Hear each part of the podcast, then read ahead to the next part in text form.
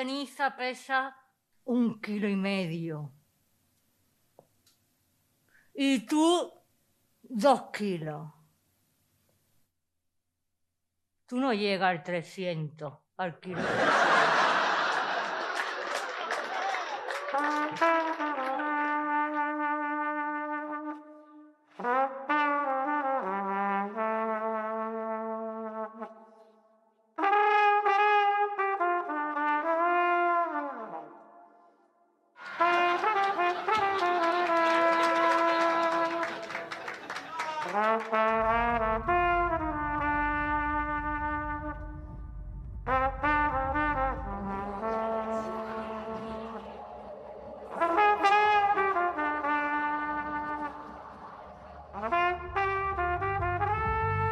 Y es que del talento local pasamos a uno de los estrenos en Euskadi, Morta Esplendor, el sábado 14 de octubre a las 7 en Arrobia. Bárbara Sánchez nos muestra su rostro, o más bien mil y un rostros, mil y una caras, una gótica, una moderna, una bailarina exótica, bueno, de todo. Descubramos cuál nos muestra hoy aquí en el último apuntador la coreógrafa y performer Bárbara Sánchez. Muy buenas.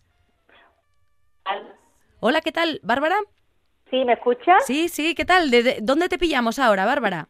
Pues en Sevilla, me pillé en en Sevilla con una calor todavía que... Bueno, te diré que cuando vengas para aquí, quizá haciendo la maleta para el norte estáis acostumbrados a meter la rebequita y demás, pero es que ahora últimamente no está haciendo ni falta, también te digo, pero bueno, seguro que algo, algo notáis de cambio, que allí sí que es verdad que siempre aprieta más. Eso espero. Bárbara Sánchez, la puchereta, que ya por cierto, antes de empezar a hablar de la pieza, hablemos de, ese sobrenombre. Si me puedes explicar, no sé si viene, si es de algo familiar, algo, una tradición, el, el, apodo puchereta, ¿de dónde, ¿de dónde nace, Bárbara? Pues mira, viene de, una saga de guitarristas eh, desde mi bisabuelo. Ah. Y todos hombres, guitarristas de, flamenco.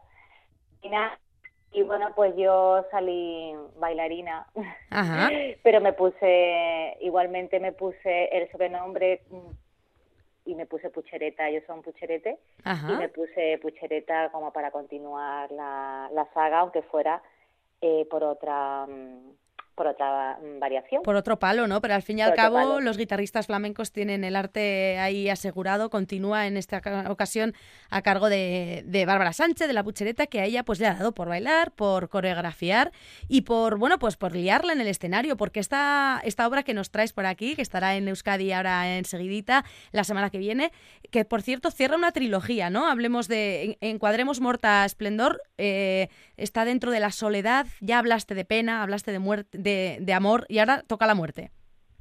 Sí, exactamente. En el 2016 pues inicié esta investigación que, como tú bien, bien has dicho, pues eh, engloba estas tres piezas.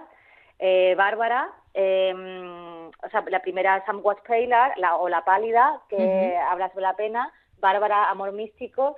Y eh, para, para cerrar, pues Morta Splendor, con la muerte em, cerramos esta trilogía y un ciclo también de investigación y un cierre eh, hacia ahora otro camino que espero eh, involucrar a más gente y dejar un poco el tema de la soledad, de la trilogía de la soledad. ya, te apetece contar con más gente, ¿no? No estar tan sola ya en escena.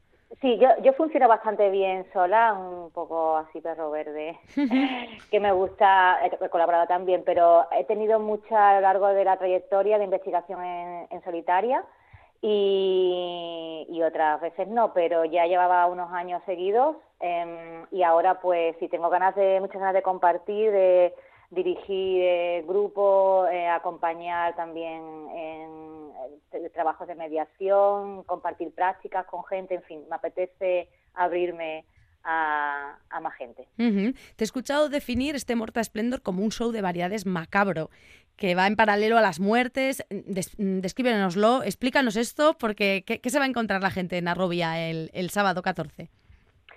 Pues se va a encontrar, como has dicho, eh, yo está planteado y así se, se puede ver como un show de variedades mm, siniestro, mm. Eh, pero también eh, con humor, o sea, como el humor y la muerte son buenas amigas en este eh, espectáculo, van de la mano y son diferentes caras de la muerte que va pasando, un cuerpo que se va transformando.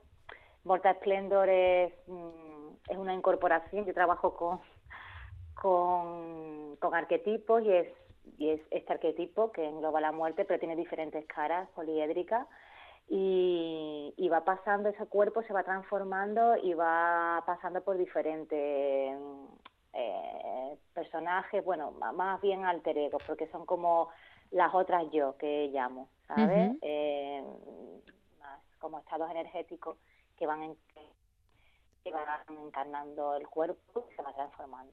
Ajá. En, en, tu caso hablábamos de que eres coreógrafa, performer, también hay mucho texto en, en Morta Splendor, que la gente no, no imagine a, a, Bárbara solo moviéndose, porque el texto te acompaña continuamente. De hecho, es algo que tiene mucho peso, ¿no? Por lo que hemos podido intuir en este pequeño extracto. Sí, yo digo que hago danza de texto. Bueno, yo digo, eso lo dijo un amigo. y, y, me gustó y, y, lo que le digo es verdad, porque mm, sí, es es un trabajo que viene desde el cuerpo, evidentemente, yo vengo desde el cuerpo, pero sí también soy actriz. Y entonces eh, va, va el, el, texto va, va encuerpado, o sea, va dentro del cuerpo y hay bastante, sí, bastante eh, texto y acompañando el cuerpo también hay, hay momentos que no, pero sí que hay que digo cosas por la boca. ¿Y en ese texto de qué nos hablas? Pues eh, el texto, mmm, mira, hay uno de los números que, bueno, no quiero destripar nada, no, no voy a destripar, pero por ejemplo yo utilizo mucho el tema de las letras de canciones como texto dramático. Ah, ¿Vale? Entonces, por ejemplo, ahí no voy a decir cuál, pero hay una que, que está ahí después hay texto mm, texto pues mío que va que va mezclándose pues con a lo mejor algunas citas de Shakespeare em, y habla pues a ver habla de la habla de la, de la muerte pero muy eh, desde una persona desde la desde la desde la, desde la personalidad, no sé cómo decirlo, desde cosas personales, como mi trabajo eh, siempre me atraviesa lo personal, entonces como voy desde lo mío personal hasta esta generalidad, ¿no? O más, más universal y, y traspolo la temas que a mí me, me están atravesando en este momento, los llevo a este tema de la muerte.